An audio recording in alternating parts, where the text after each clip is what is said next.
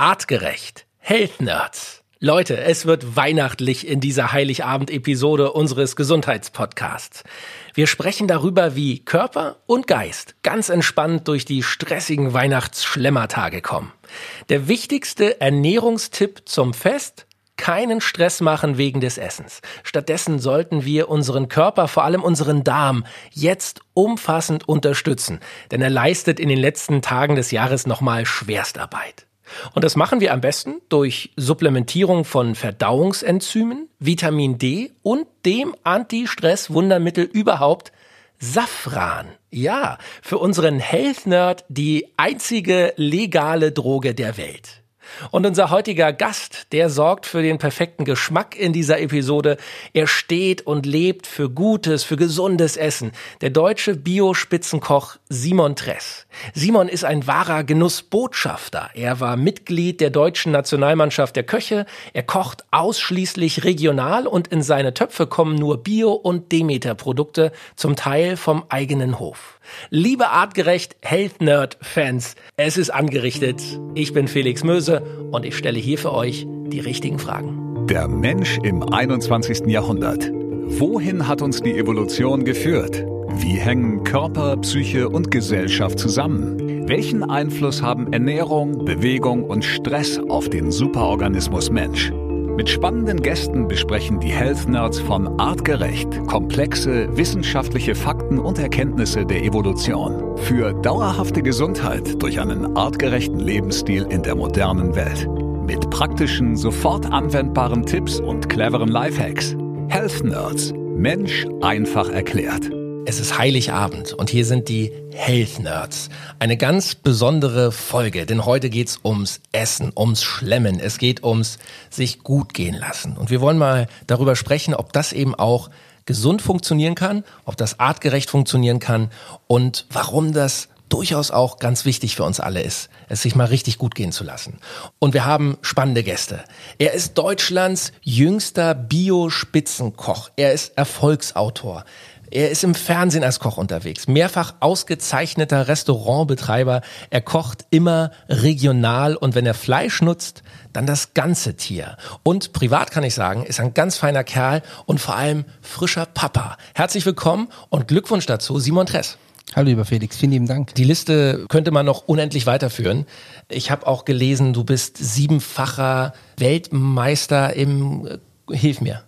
Ja, ich war früher in meiner Jugend, wo ich noch jung war, war ich Mitglied und Kapitän der deutschen Nationalmannschaft der Köche. Aha. Wir haben da verschiedene Weltcups gekocht in Singapur, Moskau, Wales und äh, haben somit Deutschland vertreten international bei Wettbewerben. Richtiges Wettbewerbskochen. So, und da habt ihr, habt ihr alles abgeräumt an Preisen, was abzuräumen war ja, wir haben uns bemüht und war echt eine tolle Mannschaft und mhm. überall, die Mannschaft ist das Wichtigste. Mhm. Wir sprechen hier bei Artgerecht ja gerne über die DNA und wenn man bei dir von der DNA sprechen kann, dann ist es das Thema Bio, Nachhaltigkeit, Herkunft der Lebensmittel.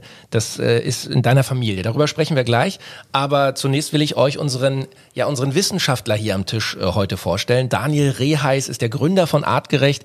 Ähm, Daniel, du bist äh, Physiotherapeut, du bist Wissenschaftler, du bist äh, Theologe und du beschäftigst dich seit vielen, vielen Jahren mit einem artgerechten Lebensstil, immer eben kombiniert mit dem wissenschaftlichen Ansatz. Und äh, ich kann also mit Fug und Recht behaupten, du bist der Prototyp eines Health Nerds. Also herzlich willkommen auch an dich, Daniel Reheis. Hallo Felix, freut mich. So Leute, äh, bevor es jetzt zu unseren Familien geht, an Heiligabend haben wir uns also hier getroffen, um über gesund und artgerechtes Schlemmen zu sprechen. Gleich vorneweg die Frage, Simon, du als Spitzenkoch, was gibt's heute Abend bei euch und vor allem, wer kocht das? Also bei uns zu Hause kocht an Heiligabend immer Mama. Wir werden Raclette machen, ganz klassisch. Aha. Und ähm, da ist unsere Mutter eigentlich als, wie gesagt, die, die Älteste im Haus sozusagen immer verantwortlich, dass die ganzen Söhne und die Frauen und die Kinder, die jetzt da sind, äh, dementsprechend gemeinsam versorgt werden. Du kommst ja aus dem Schwabenländler? Raclette, ist das so die, was man bei euch in der Ecke isst? Oder, oder sind es eigentlich klassisch eher Kartoffelsalat, Würstchen oder Gänsekeule? Nee, eigentlich ist es bei uns so, dass wir jeden Tag mit Essen zu tun haben, sind es eigentlich wirklich die Sachen, die man sonst nie isst. Und so ein Raclette machen, das gibt's bei uns leider viel zu selten. Aha. Und deshalb machen wir es eigentlich an Heiligabend immer. Weil es so einfach ist, so unkompliziert. Und Mama sagt immer, das ist auch so ein bisschen Reste verwerten. Daniel, wer dich kennt, weiß, du ernährst dich wahnsinnig gesund, du achtest sehr darauf, was du isst. Was gibt's heute Abend bei euch? Ja, bei uns hat es auch mit Mama zu tun. Und zwar mit dem, was sie gerne isst, weil wir das auch gerne essen. Und äh, in dem Fall ist es eine Rindszunge. Und dazu gibt es, wie wir sagen, den russischen Salat, diesen Alivea-Salat, der mit äh, Mayonnaise und Kartoffeln und der ist nicht so. Super gesund. ja, aber wir, wir, machen das alles selber, also selbstgemachte Mayo mit gesunden Ölen, also das tun wir schon. Und das kommt daher, weil ich bin auch auf einem Bergbauernhof aufgewachsen und wir haben auch immer das ganze Tier verspeist. Und meine Mutter hat einen speziellen Faible für Innereien. Hm. Und sie hat das immer so gern gegessen, dass wir Kinder gemerkt haben, dass sie auch nicht unbedingt gerne teilt. Also zum Beispiel das Knochenmark, das man bei uns aufs Brot gestrichen hat und auch die, die Leber und so weiter, das hat meine Mutter immer gern für sich behalten und darum wurde es für uns Kinder interessant und wir haben es dann auch gerne gegessen und darum ist bei uns an Heiligabend ein bisschen Außergewöhnliches am Tisch. Super. Und das geht jetzt schon direkt auch in das Thema rein, worüber wir heute sprechen wollen. Du hast gerade schon gesagt, die Mayonnaise, ja, die ist eigentlich nicht so gesund, aber wir machen sie selber mit guten Ölen, mit guten Zutaten. Und das ist, glaube ich, das Geheimnis. Man kann schlemmen, man kann es sich richtig gut gehen lassen, aber es gibt eben ein paar Dinge, und dazu gehört die Auswahl der richtigen Lebensmittel, ähm, die man beachten kann. Wir sind also hier im Gesundheitspodcast heute und wollen zumindest gedanklich uns durch die Feiertage schlemmen. Die Frage ist eben, geht das überhaupt artgerecht, so wie wir Weihnachten feiern? Das geht definitiv. Also grundsätzlich denke ich, sollte man gerade über die Weihnachtsfeiertage sich freimachen von allem möglichen Stress und vor allem von Stress wegen Essen. Mhm. Viele Menschen verfolgen gewisse Ernährungsziele zu fanatisch und wenn das Gehirn damit dann gestresst wird, dann will es genau das nicht. Also wenn ich dich stresse, dann möchtest du keinen gemischten Salat, sondern dann willst du jetzt was Süßes haben. Und darum sollte man in einem ersten Schritt immer bedenken, kein Stress wegen Essen und vor allem kein Stress wegen gutem Essen. Mhm. Das äh, sollte man festhalten. Aber das, was wir mit Weihnachten eigentlich bezwecken wollen oder was der Kern von Weihnachten ist, die Botschaft des Friedens und die christliche Botschaft und das familiäre und das gemeinschaftliche, das fördert man nicht unbedingt mit dem, was wir an Weihnachten an Schlemmerei praktizieren. Vor allem dieses überbordende und ständige Konsumieren von Zucker und Kaffee und das oft und wieder und wieder Zucker und wieder Schokolade führt vor allem bei den Kindern zu Unruhe und Aggressivität und Sachen, die man eigentlich bei Weihnachten nicht haben möchte. Das heißt, es gibt durchaus Möglichkeiten, diesen massiven Zuckerkonsum ein bisschen zu reduzieren, weil man kann Süßigkeiten, leckere Sachen, die das ersetzen können, durchaus auch artgerecht zubereiten. Mhm. Und wir sind ja hier im äh, Podcast immer auch an echten Abkürzungen äh, interessiert, an Tipps und Quick Wins, wie wir es nennen. Ähm, gib uns ein Beispiel. Was kann ich anstelle von Schokolade und dem typischen äh, Plätzchen, was kann ich selber oder eben auch meinen Kindern zum Essen anbieten? Also es gibt einmal sehr viele Ersatzmehle. Also am problematischsten ist sicher dieses klassische äh, hochgezüchtete Industrieweizenmehl. Das würde ich so gut es geht vermeiden, weil das äh, löst Entzündungen im Darm aus und Durchfall und so weiter. Das sollten wir nicht so viel konsumieren. Und es gibt aber eine ganze Reihe von artgerechten Mehlen, die man stattdessen verwenden kann. Das ist zum Beispiel das Pfeilwurzelmehl, das ich gerne verwende als Binder, weil oft braucht man ja Weizen als, als, als Kleber, das das zusammenhält. Da kann man zum Beispiel das Pfeilwurzelmehl verwenden oder Maniokmehl. Dann, was ich auch sehr gerne verwende, ist Süßkartoffelmehl, was auch richtig lecker schmeckt. Dann Erdmandeln zum Beispiel, die sind auch richtig süß. Also die bringen selber schon so viel an eigenem artgerechten Zucker mit, dass teilweise, wenn ich einen Palatschinken mache, oder in Deutschland sagt man Pfannkuchen, mhm. als Übersetzung, ähm, brauche ich gar keinen kein Zucker. Oder ich nehme dann statt Zucker Honig zum Süßen. Das ist das eine der wenigen artgerechten Süßungsmittel, die es gibt. Ein bisschen teurer, aber Körper sollte es einem wert sein. Dann Kastanienmehl zum Beispiel und auch alle Nussmehle, auf die wir mal vergessen. Nicht Mandelmehl, ähm, Walnussmehl, Cashewmehl. Und dann das Ur-Ur-Ur-Urmehl, was wir seit Anbeginn, seit wir Schimpansen sind, verwenden, das Kokosmehl oder die Kokosnuss. Und äh, dann gibt es noch so neuere Sachen, wie zum Beispiel das Teffmehl, das äh, nicht unbedingt super artgerecht ist, aber auch nicht äh, wirklich ungesund. Und wie gesagt, zum Süßen nehme ich vor allem Honig und ich verarbeite immer mehr in meinen Süßspeisen Fruchtmus. Das heißt, ich nehme einfach einen Apfel, eine Birne, püriere das, koche das vielleicht ein bisschen ein und dann verarbeite ich das schon in meinem Palatschinken oder dem Plätzchen und backt das dann oder brat das dann raus. Also, das ist doch schon mal hier ein super Tipp.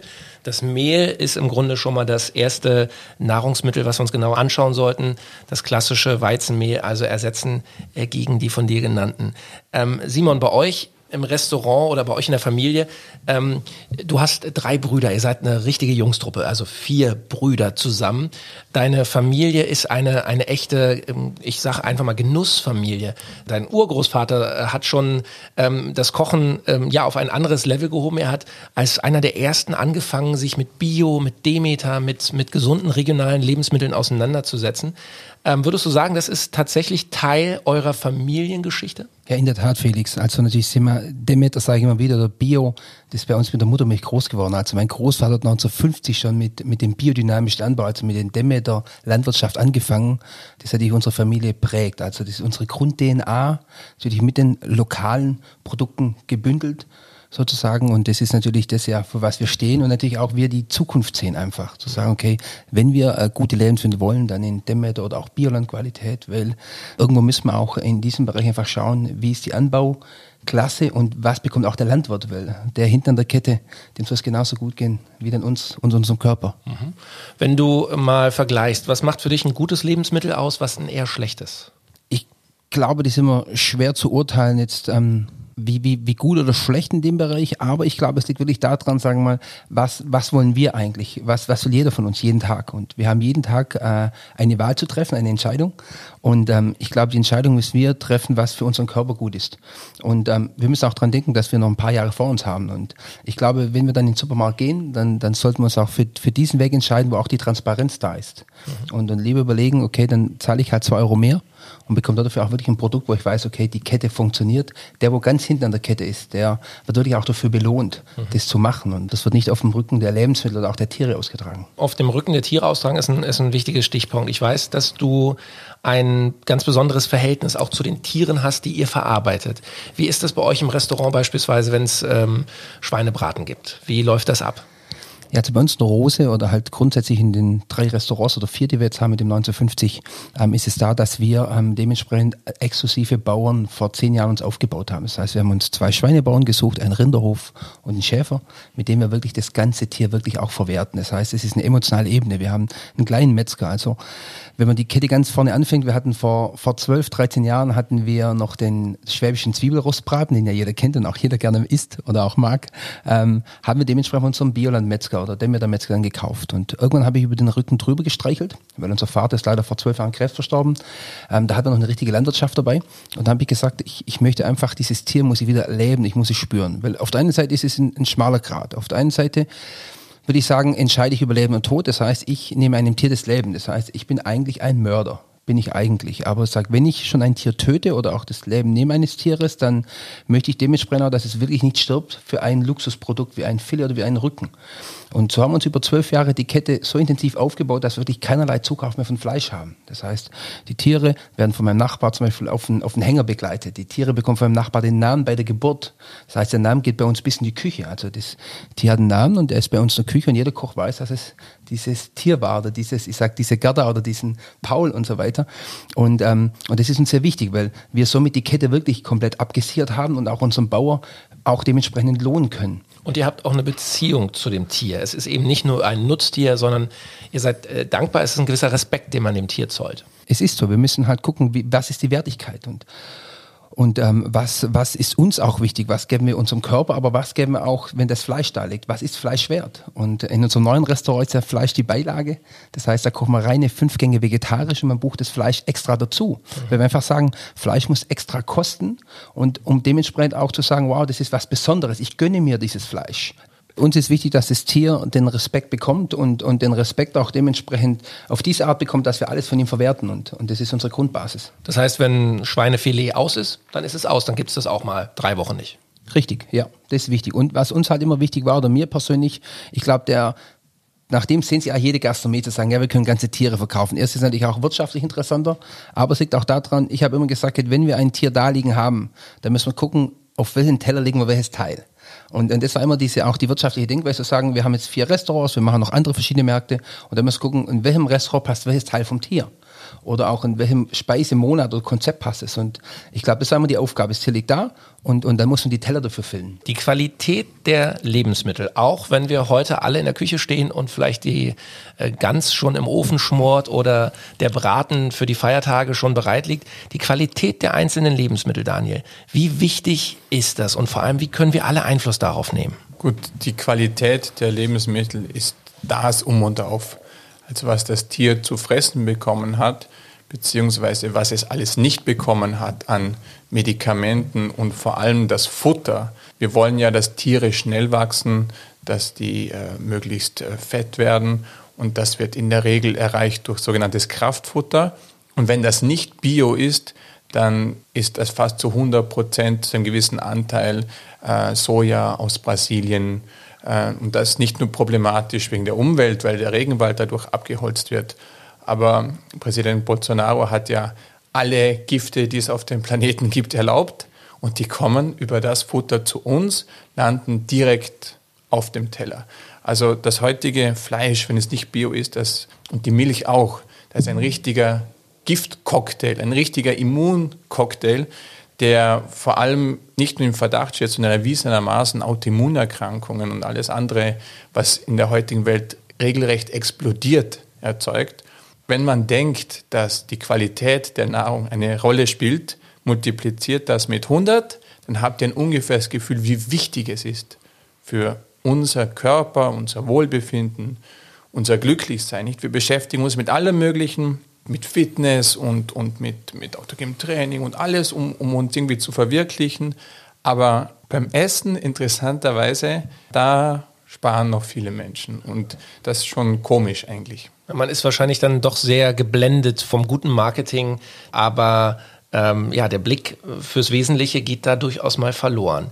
Wie wichtig ist auch eine Saisonalität bei Lebensmitteln? Also sollte ich im Dezember Erdbeeren essen äh, oder ist das auch im Grunde nicht artgerecht? Ich persönlich, ich finde Saisonalität wichtig, wobei jeder Mensch hat nur eine gewisse Kapazität, um ähm, konsequent zu sein. Und auf meiner Prio Nummer eins steht nicht Saisonalität. Also ich esse wahnsinnig gern im Winter, wenn ich Lust habe, auch mal eine Mango. Also Erdbeeren ist nicht, oder ich kaufe jetzt nicht im Dezember Spargel. Also das ist schon wirklich dann komisch. Aber manch einer ähm, würde sagen pervers. Regional und saisonal ist bei mir nicht so verankert, weil ich auch wahnsinnig gern in Südamerika bin und Europa im Winter, aber ich esse dann schon mehr Sauerkraut und andere Geschichten. Also das ziehe ich nicht konsequent durch. Ich achte mehr darauf, dass die Lebensmittel artgerecht sind. Das ist meine Prio Nummer eins und dann erst so auf Platz drei, vier kommt dann regional und saisonal. Wie ist es bei euch, Simon, in der Küche? Ähm, merkt ihr einen Qualitätsunterschied in den Produkten, äh, die ihr vom Bauern um die Ecke äh, bezieht und vom Großhändler aus, aus der Metro oder irgendwoher? Absolut. Also wie gesagt, wir haben ja den großen Luxus, dass wir selber noch drei Hektar Dämme der Landwirtschaft haben. Das heißt, ich ziehe jetzt, wenn ich ins Restaurant gehe fürs 1950, ziehe ich halt meine Karotte zwei Stunden vorher noch frisch raus und dann kommt die direkt auf den Teller.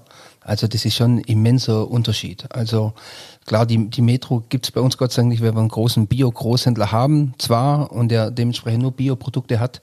Und äh, also Demet und Bierland, was anderes gibt's ja bei uns gar nicht. Also es ist ja wirklich alles zu 100 Prozent über den Wein, über den Schnaps, übers Essen, komplett in der Qualität. Und, und das ist natürlich auch unsere, wie gesagt, unsere Grund-DNA. Mhm. Jetzt äh, lasst uns mal konkret sprechen. Also bei euch äh, haben wir schon gehört, was es zu essen gibt. Bei uns zum Beispiel ist es so, es gibt an Heiligabend immer Fisch und an den ersten, zweiten Weihnachtsfeiertagen dann äh, Gänsekeulen und meistens noch noch einen Braten. Man äh, fordert dann doch eine ganze Menge vom Magen und vom Darm, sehr fettige, sehr, ja, äh, sehr satte Nahrung, die man da zu sich nimmt. Was kann ich tun, Daniel, um meinen Verdauungstrakt da zu unterstützen, durch diese drei harten Tage zu kommen? Ja, ganz grundsätzlich ähm, meinen die meisten Menschen, dass sie diese Art von Nahrung gut vertragen oder vielleicht hat man mal ein bisschen ein schwere Gefühl. Aber das, was eigentlich passiert, unterschätzen die Menschen, weil wenn zum Beispiel Fett nicht ausreichend verdaut wird, dann dient es im Dickdarm als Nahrung für sogenannte Fäulniskeime. Dass ein Furz stinkt oder dass, wenn wir aufs Klo gehen, dass wir lüften, das sehen wir als normal an, ist es aber nicht. Wenn ich durch den Wald gehe und aus Versehen in ein Hirschhäufchen trete, dann stinkt das nicht. Artgerecht lebende Tiere, deren Ausscheidungen stinken nicht. Das sind nur wir und unsere Haustiere. Und diese Fäulniskeime in unserem Darm, die für den Geruch verantwortlich sind und äh, auch für das Schmieren des Stuhls. Nicht? Wenn, ich, wenn ich einen Klobesen verwenden muss, dann stimmt was nicht, weil dann ist immer noch Fett im Stuhl, das nicht ausreichend verdaut wird. Das ist ein guter Indikator. Wenn ich richtig nachbürsten muss, dann kann ich nicht ausreichend Fett aufspalten. Und wenn das der Fall ist, dann muss man entweder mit der Nahrung was machen oder, wenn es nicht geht, wie an den Schlemmertagen, dann empfehle ich Verdauungsenzyme. Mhm. Das ist wirklich etwas, das sofort hilft. Das ist nicht nur an Weihnachten so, sondern über das ganze Jahr. Ähm, Enzyme sind Substanzen, die helfen, etwas aufzuspalten. Also ich muss ja das Fett aufspalten in kleine Teilchen und dann kann es transportiert werden. Und Menschen können nicht gut Fett und Eiweiß aufspalten. Getreide geht, also Kohlenhydrate geht relativ gut, weil wir das extrem viel essen, aber bei Fett ist dann wirklich problematischer. Und das merkt man direkt nach der Mahlzeit. Vor allem, dass man sich nicht mehr so müde fühlt. Das ist oft das Problem. Manche Menschen fallen nach dem Essen in ein Koma und die denken auch, das wäre normal, ist es aber nicht. Nahrung sollte eigentlich nicht so extrem müde machen. Und das kann jeder mal für sich testen. Enzyme kann man faktisch nicht überdosieren, die haben immer einen positiven Effekt.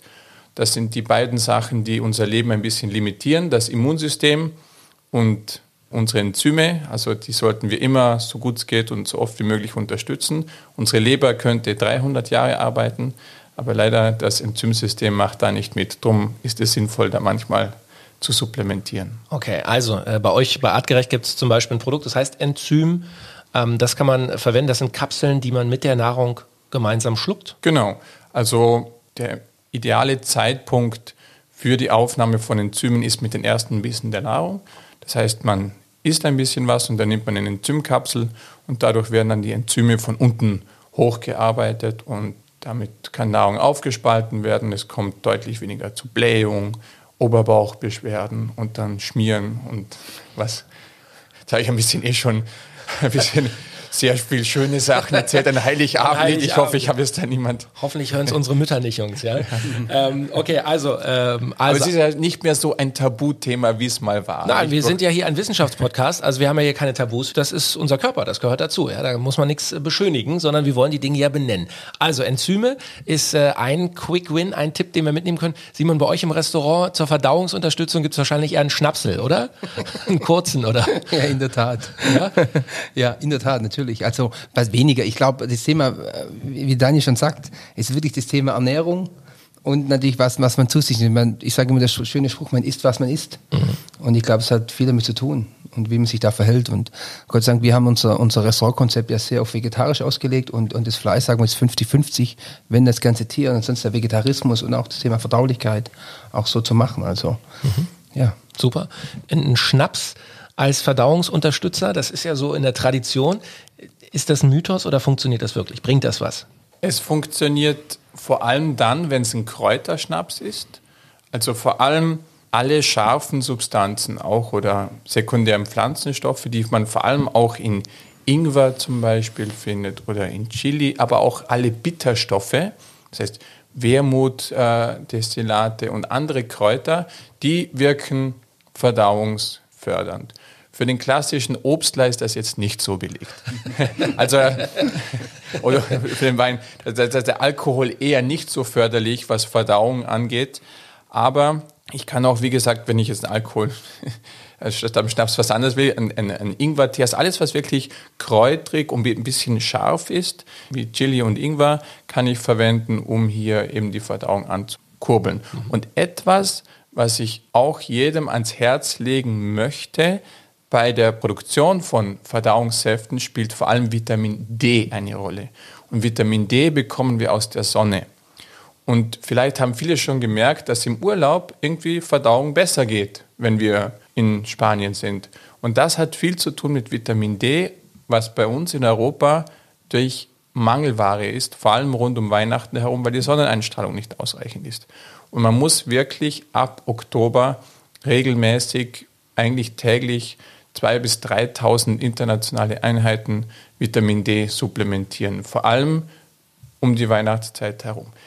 Wer es bis jetzt nicht getan hat, könnt ihr es ein bisschen nachholen, könnt ihr eine Woche lang bis zum ersten äh, wirklich äh, 15.000 internationale Einheiten supplementieren, dann holt ihr das, was ihr seit Oktober verpasst habt, ein bisschen auf. Also auch Vitamin D kann man supplementieren. Die Sonne in der Flasche äh, heißt es bei euch. Also Enzyme können uns unterstützen, jetzt über die fetten Weihnachtstage zu kommen. Simon, äh, ein Schnaps, ein Kräuterschnaps, haben wir gelernt, äh, kann es äh, durchaus äh, auch werden. Ähm, wichtiges Thema ist natürlich die Nahrungsfrequenz. Also, ich kenne es von mir äh, in diesen Feiertagen, egal wo man hinkommt, überall liegen Kekse, es gibt Plätzchen, es gibt ständig Essen. Man ist eigentlich vom Aufstehen bis spät in die Nacht mit Essen konfrontiert. Das ist an sich ein Killer, das ist nicht gut. Ich glaube, dass man im Sinne der Gastlichkeit, Gesellschaftlichkeit dann nicht militant werden sollte, aber das zweitwichtigste nach der Vielfalt, also Ernährung sollte immer vielfältig sein, das ist das Wichtigste. Und Viele verschiedene Lebkuchen. Ja, genau. Und das zweitwichtigste ist die Frequenz. Das heißt, je weniger oft wir essen, umso länger die Pausen sind zwischen den Mahlzeiten, umso fitter fühlen wir uns auch. Das kennen viele, wenn die mal fasten waren, dann denken, oh mein Gott, mein Kopf war so frei.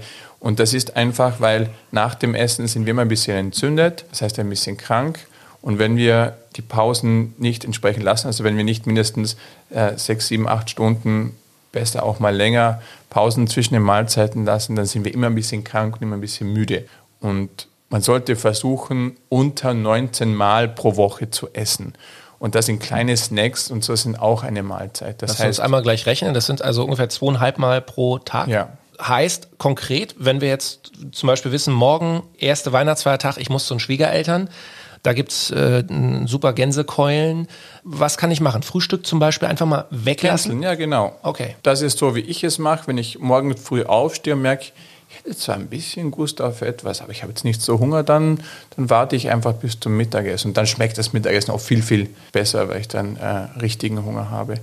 Und was ich auch versuche, ist definitiv nicht zu spät zu essen. Das ist ein Riesenproblem, denn wenn ich sehr spät esse, dann denkt das Gehirn, weil Nahrung und Zucker in der Zirkulation vorhanden ist, es wäre Tag. Das ist ein bisschen das Problem mit dem Gehirn. Und dann ist der Schlaf, selbst wenn ich schlafe, lang nicht so erholsam, wenn ich früh esse. Also versuchen, so früh wie möglich zu essen und so wenig oft wie möglich. Das ist natürlich wahrscheinlich, Simon, wenn man Koch ist, schwierig. Also ich stelle es mir zumindest so vor. Du musst natürlich auch mal abschmecken, du musst überall mal probieren, du stehst auch bis spät abends lang in der Küche. Ähm, gib uns mal so einen Einblick in, in einen Bio-Spitzenkoch, wie du es bist. Wie läuft so ein äh, typischer Tag bei Simon Tress ab? Ja, so ein klassischer Tag äh, läuft eigentlich, ähm, eigentlich wenig ab mit dem Abschmecken. Das ist interessant, wenn du es gerade so ansprichst. Jeder denkt immer, der Koch muss viel abschmecken. Aha. Aber der Koch schmeckt eigentlich wenig ab, sondern Koch sein größtes Problem äh, ist immer das späte Essen. Also so geht's mir zumindest mal. Ich probiere manchmal das nicht mal selber, was ich koche. Darum kocht auch immer meine Frau zu Hause. Ähm, deshalb ähm, bin ich da ein bisschen raus zum Essen her. Aber so, wenn wir morgen so anfangen und zur Produktion starten und so weiter, dann ähm, ist es manchmal auch, und ich glaube, das ist auch so manchmal so ein bisschen mein oder grundsätzlich vielleicht auch ein Gastronomieproblem, dieser Stressfaktor manchmal, den man sich dann entweder selber macht oder auch äh, aufbaut und dann wird schnell was gegessen kurz mittags wird was gesnackt, dann wird noch ein Kaffee getrunken und dann geht es eigentlich in den à la carte Bereich oder in den Servicebereich. Und dann ist bei uns eigentlich der maximale Fokus da, weil wir natürlich auch perfekt abliefern wollen. Also ich vergleiche es mit einem Fußballspiel. Es geht dann so 90 Minuten und da muss ich schon konzentriert und fokussiert sein. Und wenn der Druck dann abfällt, und es sind halt meistens elf, halb zwölf abends, dann freut man sich, sagen wir mal, auf ja, was Herzhaftes. Mhm. Und das ist so ein bisschen so ein, glaube ich, so ein Kochproblem, wenn ich so ansprechen darf, ähm, dass wir Kölner dich da gerne dazu neigen, zu sagen, okay, das ist jetzt nicht so, so im Tempo drin. Und jedes Spiel ist anders, jeder Tag ist ja anders äh, in der Gastronomie und das ist das Schöne in diesem tollen und wunderbaren Beruf. Und ähm, man haut sich schon die besten Zutaten rein, aber halt ungleichmäßig. Mhm. Und auch manchmal zu viel, was einfach lecker schmeckt. In der Tat. Wir kennen uns ja schon seit einigen Jahren und ich weiß, Simon, du hattest auch mal eine Phase, wo du selber gesagt hast, ich bin wahnsinnig gestresst. Ich habe verschiedene Restaurants, ich habe ähm, eine Fernsehsendung, ich bin viel unterwegs und, und, und bringe die Botschaft des gesunden Kochens äh, äh, zu den Leuten. Stress ist ein Faktor, den viele unterschätzen? Natürlich jetzt an Weihnachten merken wir das, weil wir auch äh, familiären Stress vielleicht haben, organisatorischen Stress. Aber wie sehr hat dich dein persönlicher Stress auch gesundheitlich ähm, eingeschränkt oder gefordert? Also mein persönlicher Stress war am Anfang wirklich, ähm, ja gesundheitlich würde ich, ähm, würde ich mal so sagen, dass es, ähm, dass ich irgendwann mal gelernt habe, vor, vor 10, 12 Jahren, sagen, meinen Stress zu meinem Spiel zu machen. Und zu sagen, okay, ich baue den Stress oder ich baue mal mein Level so auf, dass ich weniger Stress bekomme. Das heißt, ähm, man nimmt das Spiel so an, wie es ist und dann sagt, okay, wie weit muss ich gehen oder wie weit kann ich auch gehen? Und ich glaube, das ist jetzt, ob jetzt als Koch oder in jedem anderen Beruf, ich glaube, wir neigen gerne dazu zu überpacen und sagen, okay, wir müssen nochmal eins drauf, jetzt nochmal eins drauf gehen und wir wollen den Marathon laufen, aber wir sind vielleicht gar nicht fit für den Marathon. Und ich glaube, das Ziel oder was ich mir jetzt über Jahre aufgebaut habe und wahrscheinlich auch so, sind wir auch gesund und nachhaltig auch gewachsen, auch wirtschaftlich oder dementsprechend auch in den Strukturen, indem wir wirklich alles zu unserem Spiel gemacht haben, jede Treppe einzeln gelaufen sind, um mal wieder zwei Schritte zurück und dann nach vorne zu gehen. Und ich glaube, das ist natürlich in so Berufen wie natürlich die Gastronomie, wo alles nicht so, so 7, 16 Uhr Dienst, sondern normal ist natürlich auch sehr wichtig, dass man und durch die Vielfalt der Unternehmensstruktur natürlich auch wichtig, dass seine Energie dosiert, weil man ist jetzt 37 Jahre alt, man möchte ja auch 69, 70, 80 und ein bisschen 95 werden.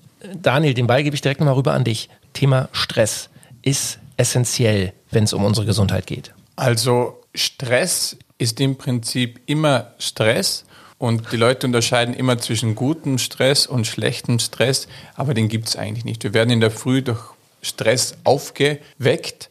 Das heißt, das ist unser täglich Brot, mit Stress umzugehen. Nur darf der Stress nicht zu lange dauern. Das heißt, wenn es eine stressige Situation gibt, dann sollte die auch gelöst werden. Wir haben in unserer heutigen Welt aber viele Stressfaktoren, die wir jetzt nicht so schnell wegzaubern können, sei es im Beruf, sei es in der Beziehung oder gutes Beispiel auch die Pflege von Angehörigen. Das sind Stressfaktoren, die über einen langen Zeitraum gehen und die wir nicht einfach so wegzaubern können. Und wenn das der Fall ist, dann macht es Sinn, sich gegen Stress zu impfen. Das heißt, wenn man seine Lebensumstände jetzt nicht einfach so ändern kann oder will, dann gibt es die Möglichkeit, sich gegen die giftigen Auswirkungen von Stress zu impfen. Und das sind die große Gruppe der sogenannten Adaptogenen. Das sind Pflanzen, die die negativen Auswirkungen von Stress deutlich abmildern. Das machen wir viel auch mit Sportlern die über die Saison auch nicht sagen können, oh, jetzt spiele ich, jetzt spiele ich nicht, sondern die müssen. Das ist auch, wie man sagt, unescapable stress. Ich entkomme dem nicht. Und diese Adaptogene, eines, eines der berühmtesten ist zum Beispiel Rhodiola rosea, die Rosenwurz. Das haben wir leider artgerecht nicht im Programm, weil es Arzneiware ist. Und die helfen wirklich. Also gerade über die Feiertage, ich empfehle das auch den Caretakern in einer Familie, gerade den Müttern, die sich ja um alle kümmern wollen, uns allen recht machen wollen. Und man sagt, stress dich doch nicht so auf Weihnachten. Aber nein, und die sind ja erst am, am, am 3. Januar oder dann irgendwann wieder halbwegs relaxed. Und denen kann ich wirklich anraten, diese Adaptogene zu testen. Also da gibt es einfach bei Google mal eingeben, Adaptogene, dann kommt die Liste von denen, die man verwenden kann. Und eines meiner Lieblingskräutchen für entspannten Alltag ist Safran. Also Safran kann man als Tee in der Küche immer dann ganz am Ende verwenden, also nicht tot kochen oder, oder im Fett frittieren bitte, das, dann gehen die positiven Substanzen kaputt. Und gibt es auch als Supplement und Safran äh, haben schon die chinesischen Kaiser geraucht und hat eine wahnsinnige Wirkung auf Wohlbefinden und Entspannung. Nutzt ihr Safran in der Küche, Simon, bei euch? Leider nein, das ist äh, zu weit weg. Was heißt leider nein, aber das ist ja unser Konzept auch. Wir haben ja jetzt im, im August, also ähm, noch ganz frisch, das 1950 eröffnet, ähm, das weltweit erste Demet und Beer Fine Dining Restaurant mit CO2-Menü. Das heißt, wir rechnen bei jedem Gang den CO2-Ausstoß und die weiteste Entfernung aller Zutaten sind 25 Kilometer. Das heißt, wir machen unsere Sahne selber, wir haben unsere eigenen Bienen, wir machen unsere Tomatenmark selber, wir machen unsere Öle alle komplett selber. Und äh, den Radius haben wir uns gespannt für das neue Projekt. Ähm, und äh, deshalb ist natürlich zu weit weg. Aber dank Erderwärmung wächst Safran jetzt auch bei uns. Es gibt auch schon österreichischen ja. Safran. Ah. Es, es, gibt auch auf der Schwäbischen Alb, also wenn ich angehen darf, Daniel, auch, ähm, es gibt Safran bei uns, Aha. aber nicht in der Bioqualität, wie wir es haben. Und das ist natürlich bei uns schon die, die Grundbasis. Ja klar. Aber wenn du das hörst, Daniel, ähm, das muss doch genau dein Restaurant eigentlich sein, oder? Ja, absolut. Ja? Wie gesagt, auch wenn die Regionalität und Saisonalität für meine Ernährung als Kosmopolit und als äh, jemand, der jetzt in der Stadt wohnt, nicht die oberste Prio hat, ist es doch extrem wichtig. Also viele Regionen bieten Gemüsekiste an von regionalen Produzenten und wenn das wirklich frisch vom Acker kommt, dann ist das Gemüse noch voll mit Enzymen. Wir haben gesprochen über Verdauungsenzyme. Aber jedes Nahrungsmittel bringt schon Enzyme mit, vor allem wenn man es dann roh konsumiert, dann hat es eigentlich schon alle Substanzen mit dabei, die helfen bei der Verdauung. Und das ist so ein großes Universum an frisch und regionalen, saisonal angebauten Lebensmitteln. Das eine ganz andere Welt an Qualität und was es dann für den Körper wirklich auch tut. Also Simon, wir werden alle bei dir äh, ins 1950 kommen und uns verwöhnen lassen. Habt ihr jetzt über die Feiertage offen? Also wir machen jetzt am kommenden Samstag auf, am 26. Denn äh, Weihnachten ist auch für uns sehr heilig, weil wir sehr, sehr religiös sind. Und, ähm, und deshalb haben die Mitarbeiter und die Familie bis zum ersten frei und ab zweiten legen wir dann wieder los. Super. Und ähm, wenn ich jetzt zu euch komme, was, was steht da auf der, auf der Speisekarte? Wie sieht so ein CO2-Menü wirklich aus? Ähm, es ist ähm, schwer zu erklären, weil wir haben eigentlich keine Speisekarte klassisch, sondern wir bauen alle Zutaten, bauen wir auf am prozentualen Anteil, was im Gericht drin ist. Das heißt, du bekommst beim ersten Gang sind aktuell 28 Zutaten drin und äh, da steht zum Beispiel drauf, so ein Alplinsen 28,3 Prozent, äh, Milch 14,3 Prozent, bis runter bis zu jedem einzelnen Kraut und damit kommt der Gast zu jedem Gang auch noch ein Memory, also ein Kärtchen von jedem Bau, wo die Vorderseite des Gesicht des Baus des Produkts drauf ist und auf die Rückseite die Anbauklasse, ob Demet oder Bioland und die Entfernung. Also das 1950 ist ein bisschen, muss man erleben, weil es ist spielerisch. Man geht abends mit 140 kleinen Kärtchen nach Hause mit jedem einzelnen Kraut wow. und mit jedem einzelnen Produkt und, ähm, und deshalb gibt es keine klassische Menükarte, also nicht auf, an, mit, sondern wir wollen einfach sehr rational im Menü sein, aber emotional auf dem Teller und so auch dementsprechend spielend, ohne mit dem Finger zu heben, die Nachhaltigkeit rüberbringen. Also das ist unser Konzept. Und man muss sagen, wer da mal hin will, äh, ihr habt nur ganz wenig Plätze, zwölf oder wie, wie viel sind es? Ja, im 1950 haben wir nur zwölf. Und vorne in der Rot, in unserem Stammhaus, da haben wir so um die 40 Plätze. Okay. Und genau, so ist aufgebaut. Gesund schlemmen. Leute, ich finde es wahnsinnig spannend. Eine Sache, die auch zu diesem Thema gehört, Daniel. Schlemmen, es sich gut gehen lassen, mit der Familie wirklich mal zwei Stunden am Tisch zu sitzen und, und äh, eine schöne Zeit zu haben. Wie wichtig würdest du das einschätzen für unsere Psyche und damit auch für unseren ganzen Körper, für unser Wohlbefinden? Das ist für den Menschen essentiell. Also ein Mensch, der genau das nicht mehr hat, diese Nähe, diese Wärme, diese Geborgenheit, die Familie, Verwandtschaft, Freunde für einen bieten, das ist die Grundessenz, von der ein Mensch lebt. Das heißt, das kann man gar nicht wichtig genug einschätzen. Aber wir machen vieles falsch. Der Tisch sollte frei sein von Stress. Und was wir oft, ich sehe das mit den Kindern, denen sagen wir, jetzt sei doch mal ruhig, setz dich gerade hin, isst das jetzt auf, also wir bauen sehr viel Stressfaktoren ein am Tisch, die dort überhaupt nichts verloren haben. Weil Stress hemmt die Verdauung, Stress will, dass man nur noch Kekse essen will und, und, und keinen Salat. Und das möchte ich wirklich allen ans Herz legen. Wenn ihr am Tisch seid, schaltet den Fernseher aus. Legt das Handy weg. Nicht nur umgedreht, sondern weg vom Tisch, außer Sichtweite. Radio und so weiter, das vielleicht noch äh, Weihnachtsmusik, aber nehmt euch wirklich Zeit, um miteinander zu kommunizieren.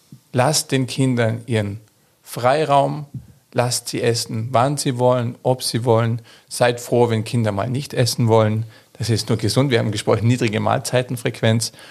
Und genießt das Fest mit möglichst wenig unnötigem Stress.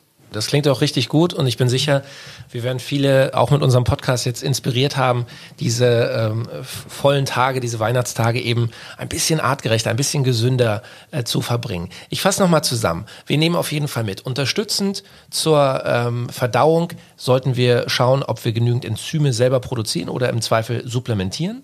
Ähm, das Verdauungsschnäpsel äh, kann es durchaus auch mal sein, dann aber eben eher ein Kräuterschnaps. Intermittierendes Essen oder Fasten, also nicht permanent essen, sondern auch mal eben längere Pausen zwischen den Mahlzeiten. Vielleicht, äh, wenn ich weiß, es geht abends zu den Schwiegereltern, vielleicht das Frühstück weglassen, um dem Verdauungstrakt mehr Pause zu gönnen und essentiell die Qualität der Nahrung, die Qualität der Lebensmittel. Und das Vitamin D nicht vergessen. Und das Vitamin D, das Sonnenvitamin. Und die letzten legalen Drogen wie Safran. Und Daniel, äh, an dieser Stelle wollen wir auf jeden Fall nochmal äh, auch als Tipp geben, nach der Völlerei kommt ja auch gerne mal die Zeit des Resets. Im neuen Jahr ist es vielleicht der richtige Moment, damit zu starten, seinem äh, Darmtrakt tatsächlich mal einen Neustart zu geben. Ähm, wir haben schon ähm, vor einigen Tagen über das Reset-Programm von Artgerecht gesprochen. Wer es nicht gehört hat in unserer Podcast-Episode, erklär doch nochmal kurz, was mache ich in dieser Darmsanierungsphase? Also die bietet sich ja dann in der Fastenzeit an. Bei mir nicht so, weil da fällt meistens mein Geburtstag rein. Bei mir verschiebt sich ein bisschen immer. Aber was ich mache im Prinzip in drei Schritten, den Darm, und das ist mit 500 Quadratmetern, wenn man den ausziehen würde, die größte Kontaktfläche zur Außenwelt. Und diese große Kontaktfläche wird saniert. Also in der Schicht davor mit den Bakterien, dann die Wand selber die bei allen Menschen, das hört sich jetzt komisch an, mehr oder weniger löchrig ist, aber wir haben alle mehr oder weniger Löcher im Darm. Und je dichter diese Wand ist, umso weniger Probleme haben wir mit Substanzen von außen, mit Nahrung, mit Müdigkeit, mit Stress, mit allem Möglichen. Und darum ist so ein Sanierungsprogramm, so ein Reset wirklich ein Reset für den ganzen Körper. Die Chinesen sagen immer, der Tod sitzt im Darm. Und das, denke ich, ist wahr, weil wenn man das Milieu saniert, dann reguliert sich vieles andere im Körper automatisch mit. Also, jetzt die nächsten Tage schlemmen wir. Männer, ich sage ganz herzlichen Dank, wünsche euch wunderschöne Weihnachten mit der Familie. Simon, das erste Weihnachten als Papa mit dem kleinen Johannes. Ähm, Daniel, dir und deiner Familie auch ein paar schöne Tage. Und im neuen Jahr machen wir zu dritt, machen wir Darmsanierung, oder? Auf jeden Fall. Ja? Felix, vielen lieben Dank und danke Daniel, dass ich wirklich heute wieder so viel lernen konnte.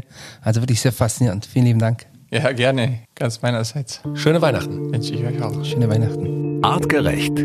Health Nerds. Mensch einfach erklärt.